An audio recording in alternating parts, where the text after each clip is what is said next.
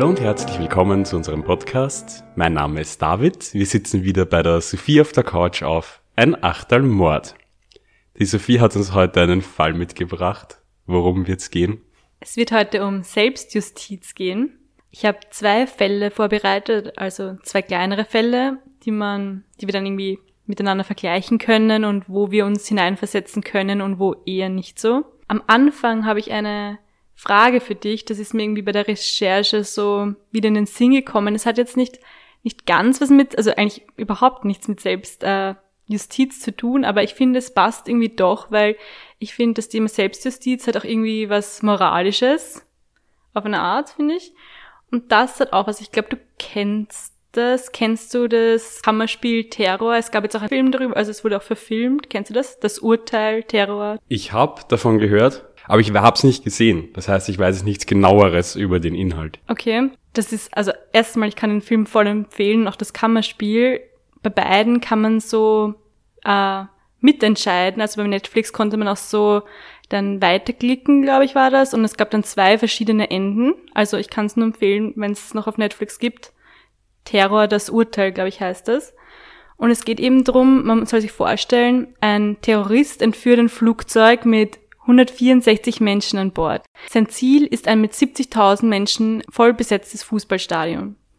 Kampfpilotin Lara Koch, also so heißt sie im Kammerspiel, beim Film ist es wieder ein bisschen anders, äh, trifft entgegen ihrer Befehle äh, eine eigene Entscheidung. Sie schießt das Flugzeug ab und wählt somit das kleinere Übel. Doch gibt es das kleinere Übel überhaupt, wenn Menschen sterben?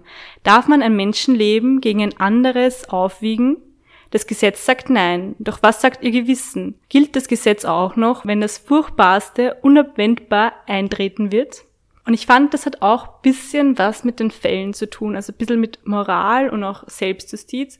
Und mich würde interessieren, wie stehst du dazu? Kann man ein Menschenleben abwiegen? Hättest du das Flugzeug auch abgeschossen und nur jetzt eine weniger Anzahl an Menschen getötet, anstatt dass das Flugzeug in eine 70.000 Personen fassende Stadion fliegt? Ja, das ist jetzt, das ist jetzt eine sehr schwere Frage, weil ich habe dort öfter, ich habe darüber schon öfter nachgedacht und zwar nicht direkt mit dem Flugzeug, sondern ist ja eines der, glaube ich, ältesten und bekanntesten Dilemma überhaupt. Man kennt es halt immer mit dem, mit den Schienen, wo auf einer drei liegen und auf der anderen nur eine Person. Es geht darum, würde man den Hebel umdrücken, dass nur eine Person stirbt anstatt von dreien. Ist das Leben einer Person wichtiger als das von dreien?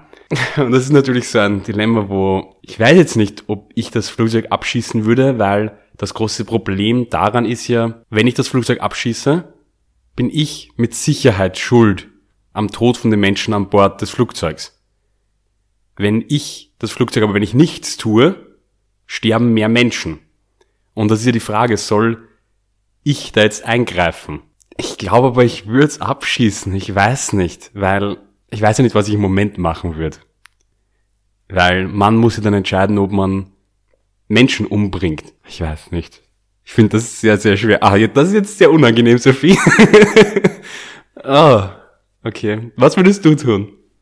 Es, es ist eine voll schwere Frage, aber ich kann mir auch, also ich glaube irgendwie, ja, man kann's, ja, ich glaube, ich würde es irgendwie auch abschießen, glaube ich. Bei dem Fall war das dann eben, also da war es auch so, dass die Passagiere in dem Flugzeug anscheinend äh, noch versucht haben, in das Cockpit einzudringen und denn, also dass die Terroristen irgendwie vielleicht stoppen hätten können, falls sie nicht abgeschossen worden wären.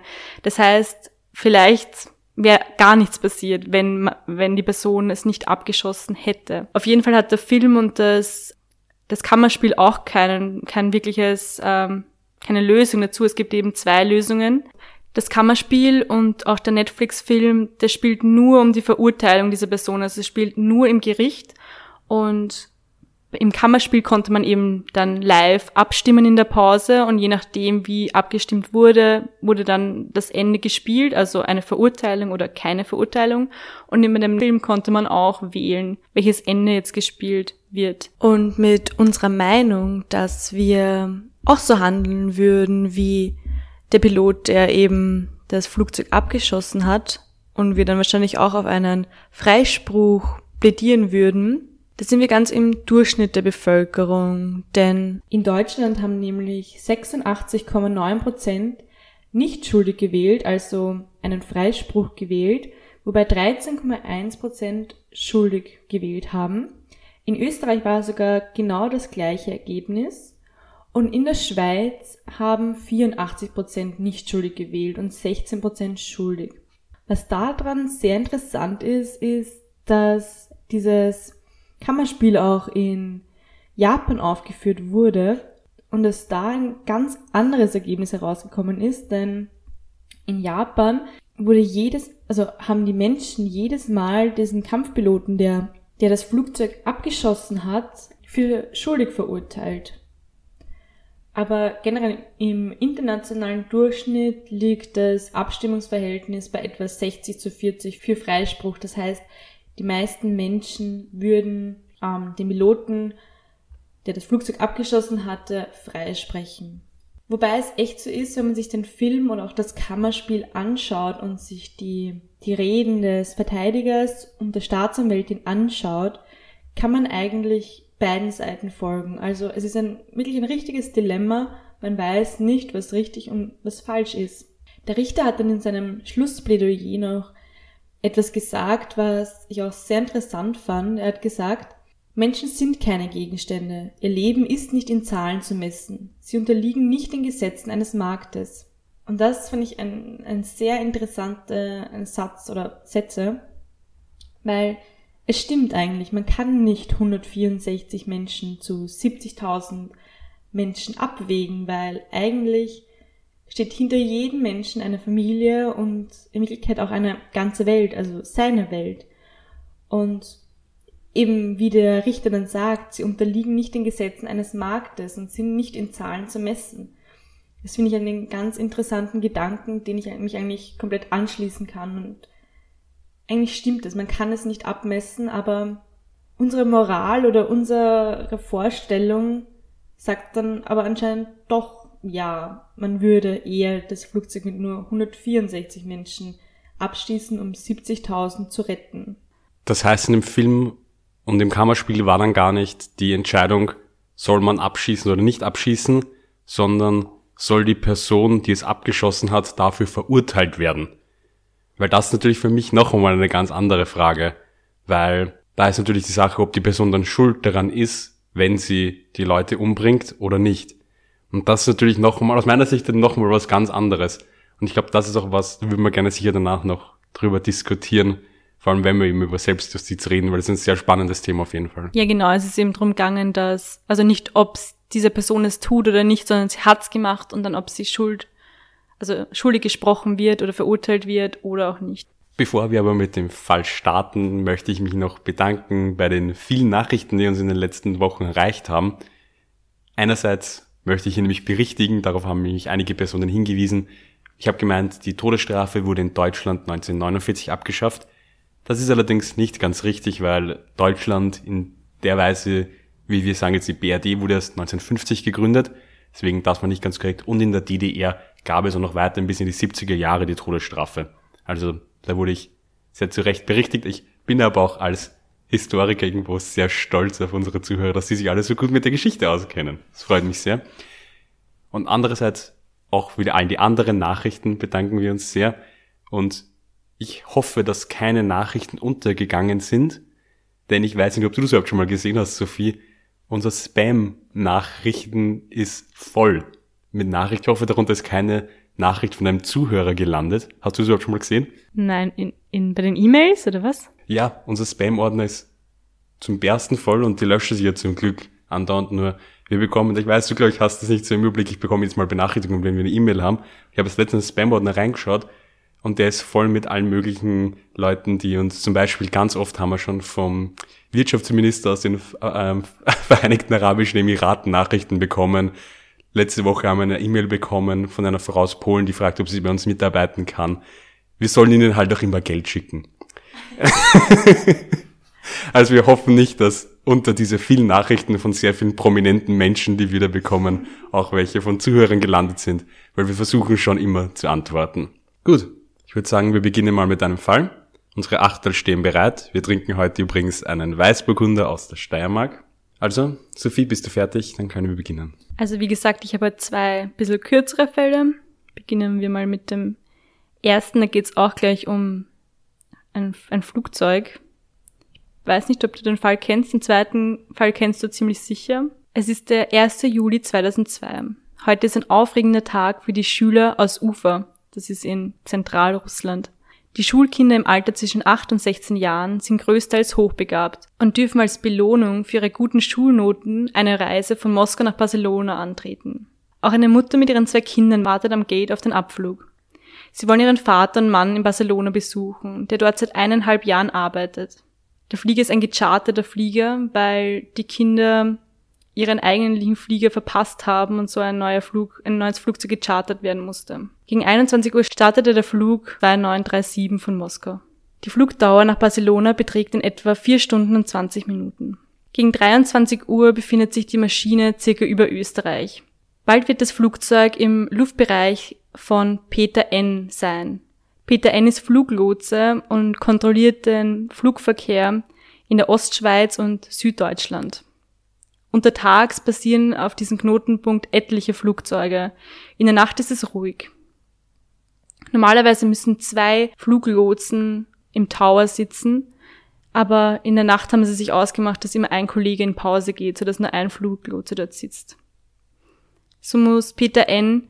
das Radar der Flugzeuge bewachen und ein Radar für die Landungen in Friedrichshafen zu circa selben Zeit startet in Bergamo in Italien ein Flugzeug der DHL. An Bord sind nur der Kapitän und sein Co-Pilot. Das Ziel ist Brüssel. Währenddessen werden im Tower Wartungsarbeiten vollrichtet, sodass einzelne Funktionen des Bildschirms nicht funktionieren und auch das Telefon funktioniert nicht.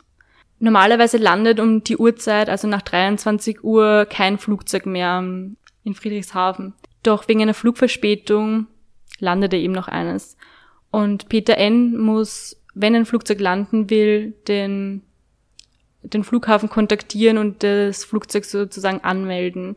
Doch wegen der Wartungsarbeiten funktionierte das Telefon nicht und er erreichte niemanden. Deswegen war er fünf Minuten damit beschäftigt und konnte nicht auf den anderen Radarbildschirm schauen. Also Peter N war jetzt eben, also es muss irgendwie eine stressige Situation jetzt gewesen sein. Er war allein in dem Tower. Das Flug, also das Telefon hat nicht funktioniert. Er musste da immer wieder anrufen. Er hat, glaube ich, dreimal versucht anzurufen und er hat niemanden erreicht. Das heißt, er war abgelenkt. In der Zwischenzeit hat das Flugzeug, das eben gerade von Moskau gestartet war, noch wegen Treibstoffeinsparungen angefragt, ähm, dass es auf einer Höhe von 360 ähm, bleiben darf. Normalerweise wäre wäre das Flugzeug weiter unten geflogen. Er hat das bestätigt und ist dem Wunsch nachgekommen und hat sich dann wieder auf diese andere Sache konzentriert. Um 23 Uhr 34 und 42 Sekunden ist das Kollisionswarnsystem TCAS ähm, in beiden Flugzeugen losgegangen. Das ist, geht eben präventiv an, wenn in einer gewissen äh, Spanne sich ein anderes Objekt befindet. Es hat ihm in beiden Cockpits ein akustisches Warnsignal gegeben. Und zur gleichen Zeit hat dann auch Peter N. im Tower bemerkt, dass diese zwei Flugzeuge direkt ähm, aufeinander fliegen, auf den gleichen Punkt zufliegen, noch circa 40 Kilometer entfernt voneinander sind. Er hat dann dem Flugzeug, das von Moskau gestartet ist, mit den Kindern ähm, eine Anweisung gegeben, dass sie in den Sinkflug gehen sollen, dieses TCAS-Programm gibt aber von selbst auch Anweisungen und hat dem Pilot eigentlich angezeigt, er soll in einen Steigflug gehen, also soll höher fliegen. Äh, in Russland gibt es ja keine Vorschriften, auf wen man hören soll, auf, den, auf das Programm oder auf den äh, Fluglotsen. Es hat sich dann für den Fluglotsen entschieden. Dem DHL-Flug hat Peter N. keine Anweisungen gegeben das Programm hat dem natürlich gesagt, auch in den Sinkflug zu gehen. Das heißt, beide Flugzeuge gehen jetzt gleichzeitig auf Sinkflug, aber Peter N. denkt, damit ist die Sache gegessen, die Situation hat sich entspannt. Er sagte noch um 23.35 Uhr und 10 Sekunden hat er noch einen, den letzten Kontakt mit dem Flugzeug und sagt ihnen, Auf 2 Uhr und Flughöhe 360 wird dann das andere Flugzeug äh, vorbeifliegen, das heißt rechts. Die Piloten schauen nach rechts Ausschau, wo das Flugzeug ist, sehen aber nichts. Neun Sekunden vor der Kollision fragt der Pilot, wo ist das Flugzeug? Die Augen, wie gesagt, nach rechts gerichtet. Der Co-Pilot schreit noch, hier links. Anscheinend hat sich eben Peter N. vertan. Zwei Sekunden vor dem Zusammenprall versucht der Pilot noch das Flugzeug stark hochzuziehen. Doch es war zu spät. Um 23.35 Uhr und 32 Sekunden kam es in circa 10.630 Meter Flughöhe zur Kollision. Dabei trennt das Seitenlenkwerk des DHL-Fliegers den Rumpf des Charterfliegers. Das Flugzeug brach in vier Teile. Alle 71 Passagiere starben. Zur Stunde des Unglücks wartete der nichtsahnende Wladimir K., der Vater und Mann der Familie, äh, am Barcelona Flughafen. Als er von der Katastrophe erfuhr, flog er sofort mit dem ersten Flieger nach Zürich. Er wollte sich selbst am Unfallort davon überzeugen, dass seine Familie wirklich den Flieger genommen hat und wollte selber nach den Leichen suchen. Man sagt dann, dass allein das schon ein Trauma bei ihm hervorgerufen haben muss. Also das Flugzeug ist jetzt über der Schweiz dann abgestürzt, weil du hast ja gesagt, es war in dem Bereich Deutschland, Öst, Süddeutschland, Schweiz, Österreich oder zwischen Schweiz und das ist eben dort, also in der Ostschweiz, beim Bodensee. Okay. Ja, am, also Bodensee in, in Überlingen. Um, am 24. August 2004, also circa eineinhalb Jahre nach dem Unfall, erstach Wladimir K., also der Vater und äh, Ehemann, Peter N. auf seiner eigenen Terrasse vor den Augen seiner Familie. Er verstarb vor Ort.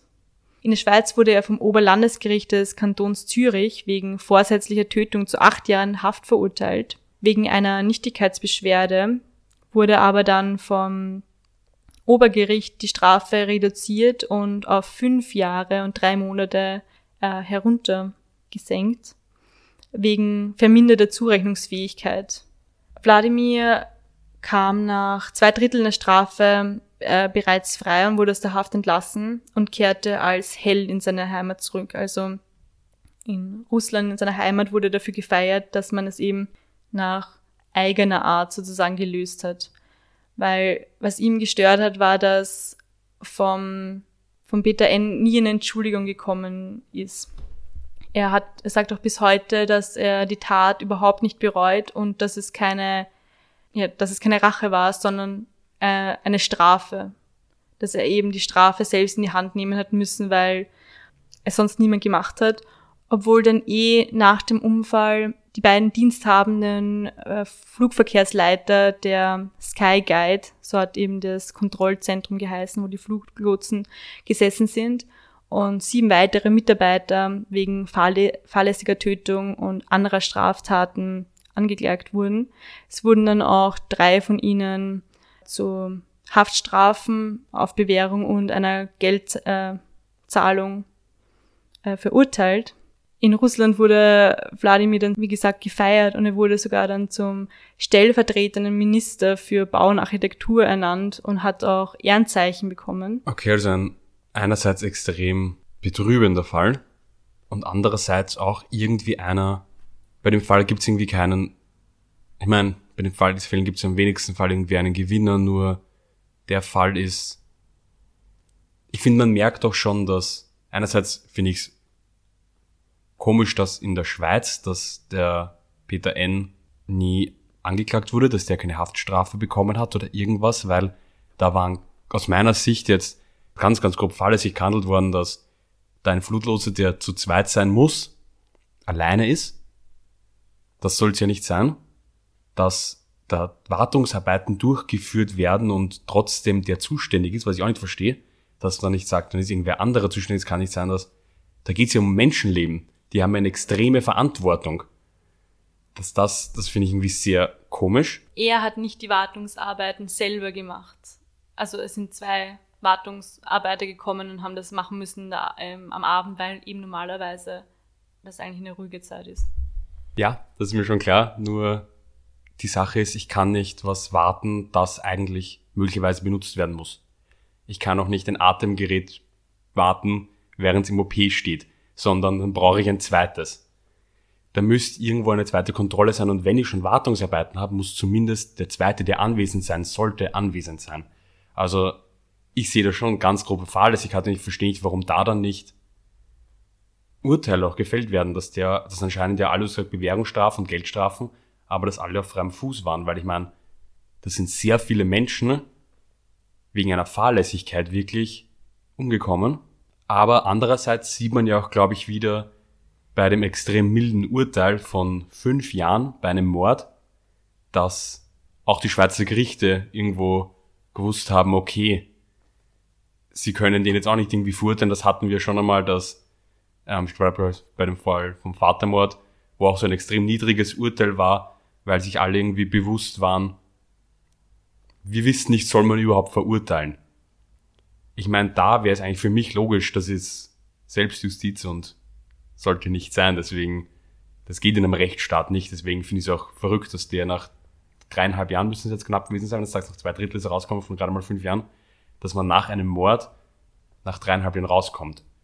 Weil auch wenn man sagt, da fehlt was an Unzurechnungsfähigkeit und so, nur das ist dann für mich auch irgendwie, das ist dann auch keine Strafe. In dem Fall sind einerseits so viele Leute umgekommen, weil die Arbeit am Flughafen grob fahrlässig waren und andererseits auch noch der, ähm, der Peter N., weil ein Mann Selbstjustiz geübt hat und es war am Ende irgendwie nie wer im Gefängnis. Das war irgendwie so ein typischer Fall für mich irgendwie, da hat die Justiz auf beiden Seiten versagt. Sowohl bei dem einen als auch beim anderen. Weil man am Ende sind alle auf freiem Fuß und alle haben Minimalstrafen bekommen, dafür, dass eigentlich die schlimmsten Verbrechen begangen haben, die es gibt.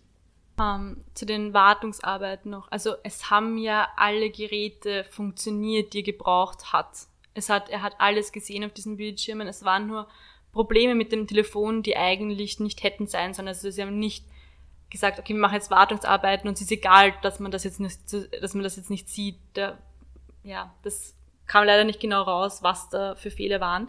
Zudem, dass du sagst, dass keine Ermittlungen und dass ähm, keiner von der von den Fluglotsen und Flugverkehrsleitern im Gefängnis äh, waren zu dem Zeitpunkt, als Wladimir Selbstjustiz verübt hast.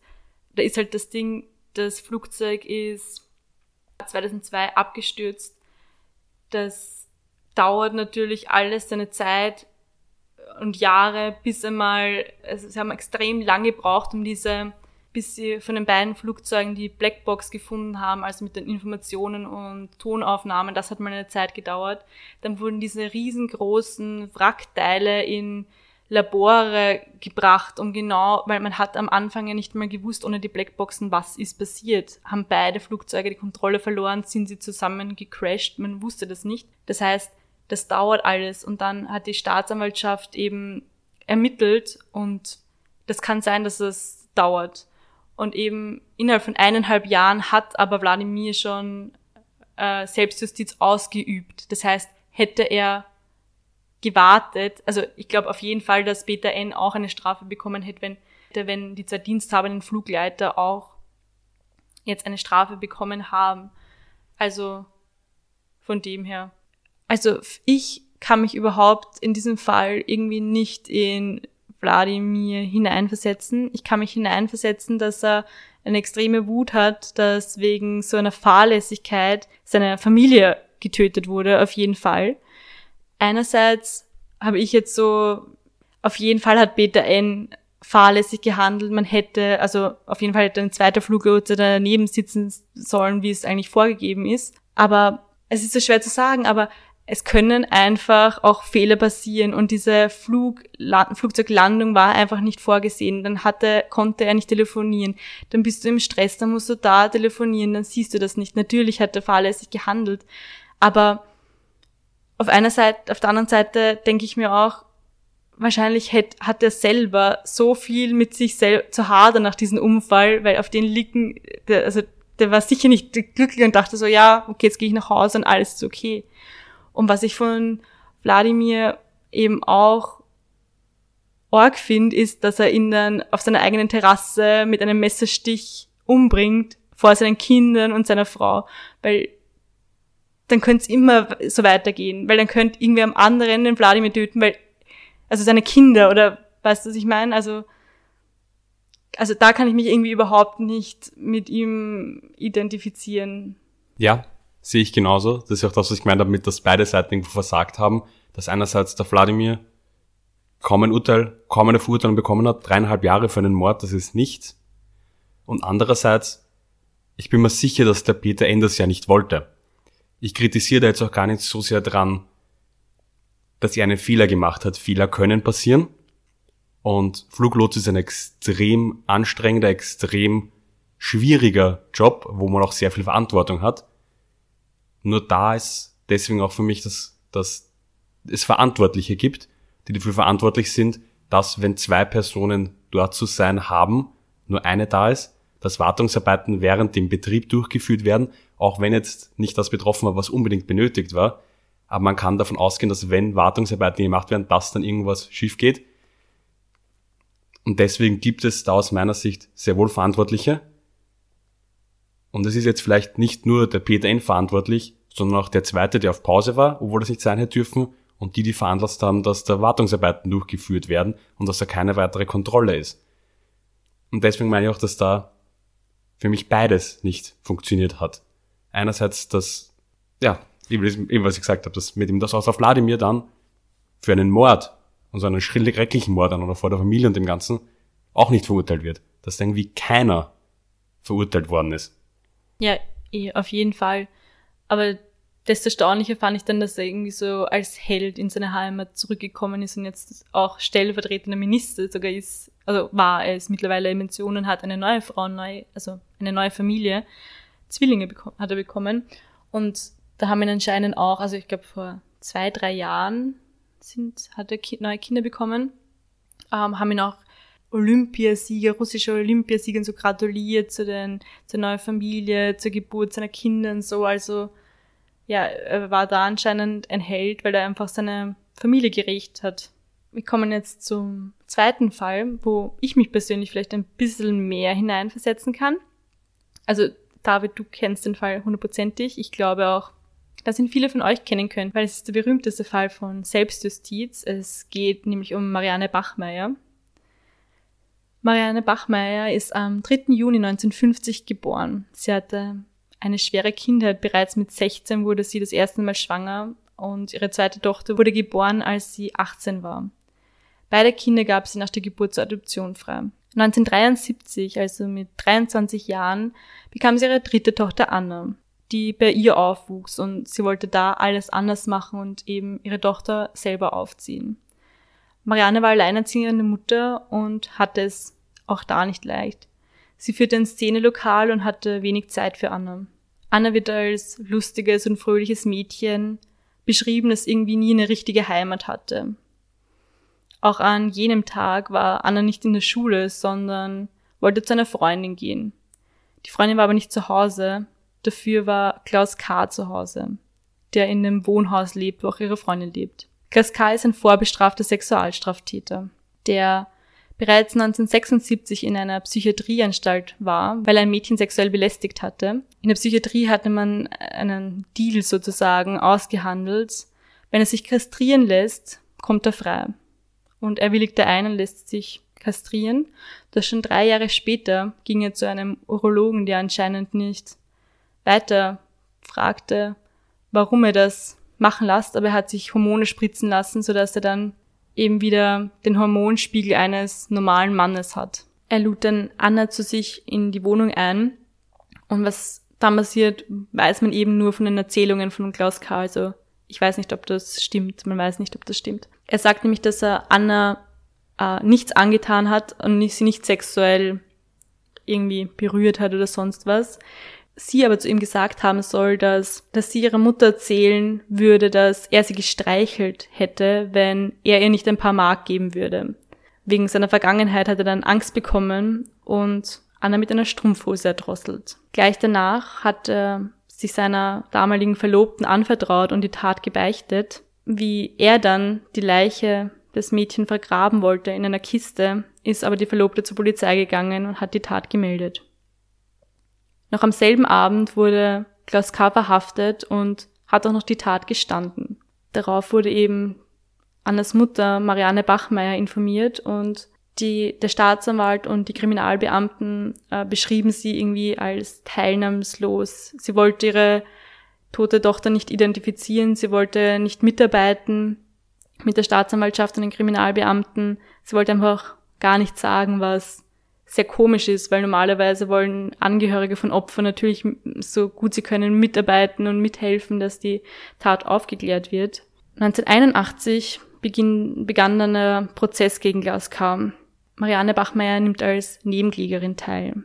Sie weiß aus Protokollen, dass er ihm gesagt hat, dass Anna ihn erpressen wollte und ihr so irgendwie eine Mitschuld am Mord geben wollte.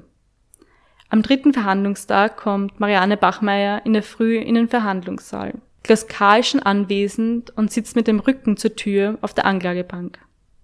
Kaum drei Schritte im Saal zieht Marianne eine Kleinkaliber-Pistole aus ihrer Tasche und schießt achtmal auf den Mann ein. Sechsmal trifft sie. Klaus K. stirbt vor Ort. Marianne schmeißt die Pistole weg und lässt sich ohne Widerstand festnehmen.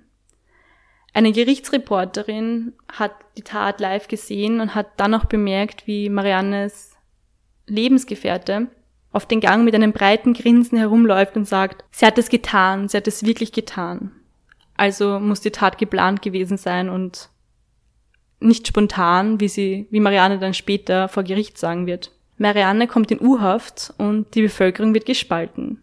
Die einen können die Tat nachvollziehen, sagen, sie hätten es genauso gehandelt, schicken ihr Blumen und Briefe ins Gefängnis. Es werden sogar 100.000 Mark gespendet, um ihre Gerichtskosten zu zahlen. Marianne verkauft sogar ihre Lebensgeschichte für 250.000 D-Mark an das Nachrichtenmagazin Stern. Vor Gericht sagt Marianne später aus, dass die Tat eine spontane Reaktion war. Sie wollte verhindern, dass K. den Namen ihrer Tochter in den Dreck zieht. Die Waffe hatte sie gehabt, weil, weil sie sich nach der Tat nicht mehr sicher gefühlt hat. Am 2. November 1982 wird sie wegen Mordes eben angeklagt. Die Anklage äh, ließ später aber den Mordvorwurf wieder fallen und am 2. März 1983 wurde sie wegen Totschlag und unerlaubten Waffenbesitz zu sechs Jahren Haft verurteilt. Und nach drei Jahren wurde sie vorzeitig aus dem Gefängnis wieder entlassen. Aber ähm, am 17. September 1996 starb sie an den Folgen von Bauchspeicheldrüsenkrebs. Also ich habe diesen Fall jetzt auch wieder ein bisschen kürzer gehalten, dass wir jetzt noch Zeit zum Reden haben drüber. Also im Gegensatz zum anderen Fall kann ich mich in dem Fall irgendwie mehr hineinversetzen oder es mehr nachvollziehen irgendwie. Ja, in dem Fall kann ich mich auch deutlich mehr natürlich hineinversetzen. Ich kannte den Fall natürlich, weil der doch sehr, sehr bekannt ist und es ist, glaube ich, es gibt für eine Mutter, für einen Vater nichts Schlimmeres, als wie wenn dein Kind ermordet wird. Und es ist auch irgendwo, finde ich, nachvollziehbar, dass man Rachegefühle hat. Dass man einen Hass hat und dass man der Person nichts Gutes will natürlich. Das ist irgendwie ganz klar. Trotzdem ist es natürlich Selbstjustiz. Ich verstehe auch, dass die Bevölkerung irgendwo gespalten ist und ich finde, man kann sie auch ein bisschen vergleichen mit dem, was du davor gesagt hast, dass er als Held, der Wladimir als Held in die Heimat zurückgekommen ist. Und genauso wird die Marianne Bachmeier für viele eine Heldin sein, weil sie irgendwo Gerechtigkeit, unter Anführungszeichen, also Gerechtigkeit in ihrem eigenen Sinne geübt hat. Weil sie, ja, Selbstjustiz, sie hat die Justiz in die eigene Hand genommen, aber das ist halt in einem Rechtsstaat, kann man das nicht befürworten. Das ist, das ist etwas, das kann nicht sein.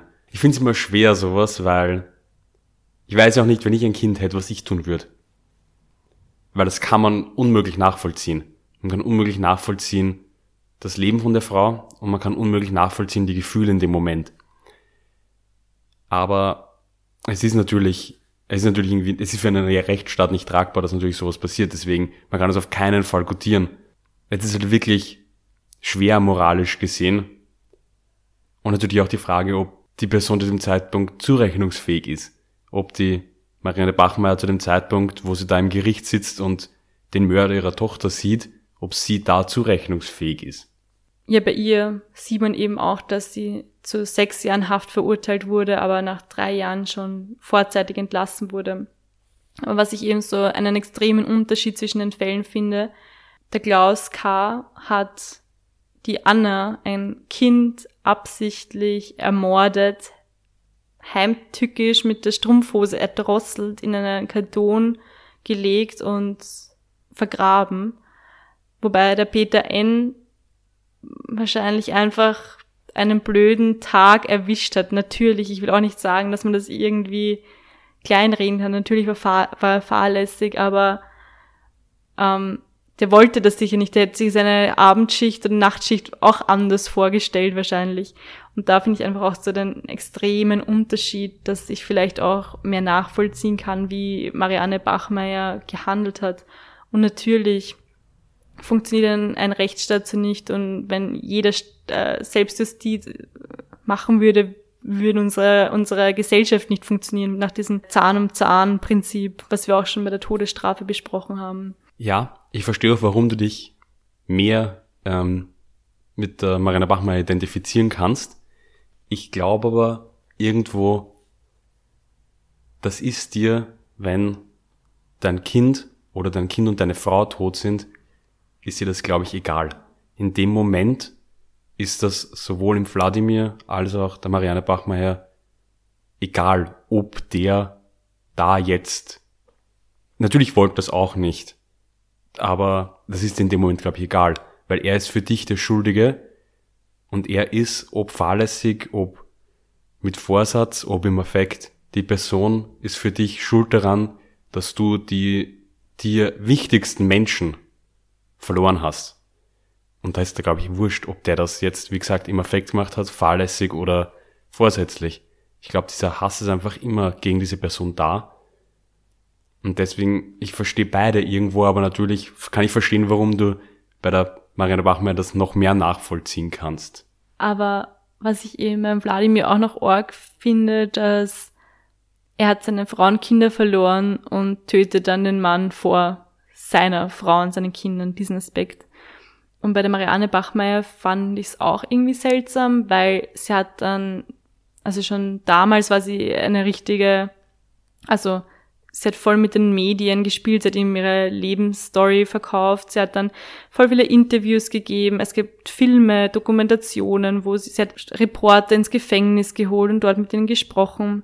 Sogar wie sie dann äh, an Krebs erkrankt ist, wurde, wurde sie bei ihren letzten Tagen von einer Reporterin begleitet. Also sie dann wirklich auch ihr Leben verkauft, was ich auch irgendwie seltsam fand, aber ja, Beide Fälle wurden übrigens verfilmt. Auch der erste Fall, da gibt es einen Film mit Arnold Schwarzenegger sogar, ich kannte den nicht. Der heißt Vendetta, alles was ihm blieb, war Rache. Also ein Film mit Arnold Schwarzenegger. Was ich halt auch irgendwie interessant finde, und das finde ich, sieht man bei beiden, aber mehr noch beim ersten Fall, beim Wladimir, beide haben geplant, den Mörder oder die Person, die schuld war am Tod ihrer Geliebten umzubringen. Weil ich würde ja noch mehr das Ganze verstehen, wenn es im Affekt ist. Wenn man dann plötzlich gegenüber sitzt, die Mörder, und dann wird man handgreiflich oder irgendwas. Das ist ja was, was passiert ja ganz, ganz oft, dass Personen, vor allem Mörder, auf der Straße angegriffen werden. Auch zum Beispiel, das habe ich beim letzten Mal gar nicht gesagt, der Mörder aus unserem letzten Fall wurde auch unter Polizeischutz gestellt während, ähm, während den Verhandlungen. Und das ist ja ganz häufig so. Auch in Amerika zum Beispiel gibt es diese ganz berühmten Fotos. Ich glaube, das war der Amokläufer vom, äh, von der Sandy Hook Schule, der mit einer schutzsicheren Weste aus dem Haus hinaus transportiert ähm, wurde, weil man gewusst hat, es wird Leute geben, die dem was Böses wollen und zwar da halt ganz, ganz viele Eltern von den Kindern, die da ermordet wurden. Weil man eben weiß, dass ja diese Selbstjustiz und dieser Hass da ist. Beim Wladimir finde ich es aber eigentlich noch einmal irgendwo schlimmer, weil der die Adresse hat ja auch nicht irgendwo gehabt. Der hat ja Nachforschungen anstellen müssen, er hat herausfinden müssen, es muss ja auch, wie gesagt, wahrscheinlich wird das eh über ein Jahr gedauert haben, weil so lange hat es ja gedauert, bis das macht. Das ja eineinhalb Jahre sind ja vergangen, bis der ihn gefunden hat und dann bei ihm und dann ihn ermordet hat. Und das ist ja auch nichts, wo man sagt, der hat das aus der Wut im Affekt getan, sondern da war anderthalb Jahre dazwischen. Also das war auch wieder ganz eindeutig geplant. Und damit ist es ja auch wieder Mord. Damit ist es ja ganz eindeutig geplant, der Mord und auch nicht irgendwie aus einem Gefühl heraus. Auch natürlich, natürlich ist es aus einem Gefühl heraus, weil er hätte es ja nicht einfach so gemacht, aber es ist doch mal noch was anderes für mich. Es ist nicht genau, es ist nicht im Affekt, es ist nicht Stunden nach der Tat oder so, sondern das ist eine Zeit vergangen und das war alles geplant. Ich habe da noch eine Frage, weiß nicht, ob du das weißt, juristisch. Ich weiß, weil wir geredet haben, weil du gehört hast, dass die Marianne Bachmeier das Ganze verkauft hat, ihre Geschichte. In Amerika, weiß ich, gibt es ein Gesetz, das Son of Sam Law, das verhindern soll, das funktioniert zwar nicht ganz, aber das verhindern soll, dass Personen, die Verbrechen begehen, dann ihre Geschichte verkaufen dürfen. Weil in Amerika eben Son of Sam, das ist eben David Berkowitz, äh, Serienmörder, der nach den Taten für sehr viel Geld seine Geschichte verkauft hat und man wollte eben in Zukunft verhindern, dass Verbrecher nach der Tat, nach ihrer Verhaftung und so noch immer Profit aus den Verbrechen schlagen können. Ich weiß nicht, gibt es da in Österreich sowas? Wüsste ich jetzt nicht, dass irgend sowas gibt. Selbstjustiz an sich ist ja, glaube ich, etwas, das irgendwie schon immer irgendwo in den Köpfen der Leute war, wenn man eine Ungerechtigkeit verspürt. Und so war es ja auch bei den beiden in den Fällen, dass sie irgendwie natürlich das Recht in die eigene Hand nehmen wollten, weil zum Beispiel, weil irgendwie sie die Ungerechtigkeit hatten. Und ich kann auch nachvollziehen, dass da dann oft jemand zum Volksheld wird. Weil auch zum Beispiel früher im Mittelalter und so, wenn man denkt an Geschichten wie Robin Hood, was Robin Hood macht, ist nichts anderes als Selbstjustiz. Aber weil eben der König, der Adel, so böse ist und er meint, das Recht ist nicht richtig, übernimmt er die Selbstjustiz und ist dafür ein Held. Und gilt ja auch immer noch als eine Heldenfigur. Und auch heute noch, glaube ich, sind ganz oft solche Personen Helden. Wenn man sagt, er tut etwas für das bessere Gut oder für seine eigene Gerechtigkeit, auch wenn es eigentlich gegen das spricht, was der Staat als die Gerechtigkeit auffasst. Und deswegen verstehe ich auch, dass zum Beispiel die Marianne Bachmeier von vielen, für viele Familien, also vor allem vielleicht für Mütter, für Väter, eine Art Heldin darstellt. Und das haben wir auch schon letztes Mal besprochen, dass deswegen ja auch von vielen Personen immer auch noch die Todesstrafe befürwortet wird, weil man irgendwo das Verlangen nach Rache von Personen nachvollziehen kann. Und in dem Fall geht es ihm ja eigentlich nur darum, dass wenn der Staat nicht die Todesstrafe vollstreckt, muss ich es selber tun. Oder wenn der Staat nicht dafür sorgt, dass es eine Gerechtigkeit, eine von mir empfundene Gerechtigkeit gibt, muss ich selbst dafür sorgen. Nur die Sache ist, und du hast es davor eh auch schon gesagt, so kann eine Gesellschaft nicht funktionieren. Auf Rache und auf Selbstjustiz kann eine Gesellschaft nicht aufbauen, weil das ist ein ewiger Kreis. Wie du gesagt hast, die Kinder vom Peter N. könnten zurückkommen und Wladimir umbringen und daraufhin die Kinder von Wladimir, die Kinder von Peter N. Und das könnte dann so eine, wie man es kennt auch so, sind halt diese Blutfäden zwischen Familien, die dann für immer anhalten und dann gibt es keinen Frieden, sondern dann ist dieser ewige Kreis aus Gewalt. Und den versucht ja der Staat durch die Rechtsprechung zu unterbinden. Selbstjustiz muss ja auch nicht immer mit einer einer Vortat sein, dass jemand wem umbringt und darauf tötet eben die Mutter den Mörder, so wie es bei der Marianne Bachmeier so war. Es gibt ja auch ähm, Menschen, die diese allgemeine Unsicherheit haben, die nicht an den österreichischen Rechtsstaat zum Beispiel glauben und zum Beispiel eine Bürgerwehr gründen. Das gab es zum Beispiel auch so, also 2016 gab es das, dass in Graz sich eine Bürgerwehr gebildet hat circa 30 Personen, die sich dann getroffen haben und eben wie ein Informationsabend geplant haben, wie sie die Grazer Bevölkerung schützen können. Genau, ihr Ziel war eben, die Grazer Bevölkerung die Sicherheit zurückzugeben. Das war auch im Zusammenhang mit der Flüchtlingswelle, wo sie sich anscheinend, ja, zu wenig sicher gefühlt haben von österreichischen Beamten. Das liegt eben auch an einem Misstrauen der Polizei und auch der Staatsanwaltschaft des Gerichts, dass sie eben keine gerechte Strafe finden. Ja, und ich glaube, eben das Robin Hoods Beispiel hat sich auch ein bisschen angeschnitten. Es geht ja auch bei dieser Selbstjustiz nicht immer nur um Mord. Nur ein ganz häufiges Motiv ist ja auch zum Beispiel bei Banküberfällen, dass die Leute sich selber bei Gerichtsverhandlungen dann darstellen als jemand, der weil er nicht anders konnte. Der hat zum Beispiel, weil er kein Geld hat, weil er nicht anders konnte, hat er die Bank ausrauben müssen. und sich dadurch das Geld beschafft, weil es für ihn nicht anders möglich war. Das Schwere ist ja dann sicher immer, jemanden, der Selbstjustiz verübt hat, eben eine gerechte Strafe dann auch wieder zu verurteilen. Das haben wir eh schon vorher besprochen, dass wir beide finden, dass es dann für, was eigentlich ja der Mord ist von Marianne Bachmeier und dem Wladimir, dass das eigentlich dann verhältnismäßig äh, geringere Strafen waren. Wobei man dann eben beim Wladimir gesagt hat, dass da ein Trauma dahinter steckt, dass er auch nicht zurechnungsfähig war, was natürlich auch so ist, wenn man sowas Schlimmes erlebt hat. Aber ich finde, es ist ein gutes Gedankenexperiment, jetzt auch nochmal zurückzukommen auf die Eingangsfrage, die ich dann David gestellt habe mit dem Flugzeugabschuss, was man selber machen würde. Man kann sich wahrscheinlich nie richtig hineinversetzen, wenn man sowas nicht erlebt hat, aber einfach mal, ich finde, an Selbstjustiz könnte ich es mal schwerer, also irgendwie ist es nicht so greifbar wie eben dieses Flugzeugabschussthema. Das könnt ihr euch ja mal selber überlegen. Was würdet ihr tun? Würdet ihr Menschenleben abwägen? Würdet ihr euch passiv verhalten? Würdet ihr gar nichts tun? Würde uns mal interessieren, wie ihr auch zu dem Thema steht, generell Selbstjustiz. Das könnt ihr uns gern schreiben auf Instagram zum Beispiel. Da heißen wir ein Achtelmord.podcast oder auch per E-Mail, da heißen wir ein Achtelmord at gmail.com. Wenn euch dieser Podcast gefällt, freuen wir uns auch sehr über eine Bewertung, zum Beispiel bei Apple Podcasts. Und ich und die Sophie, wir trinken jetzt noch unser Achtel aus und treffen uns dann in zwei Wochen wieder auf ein Achtel Mord.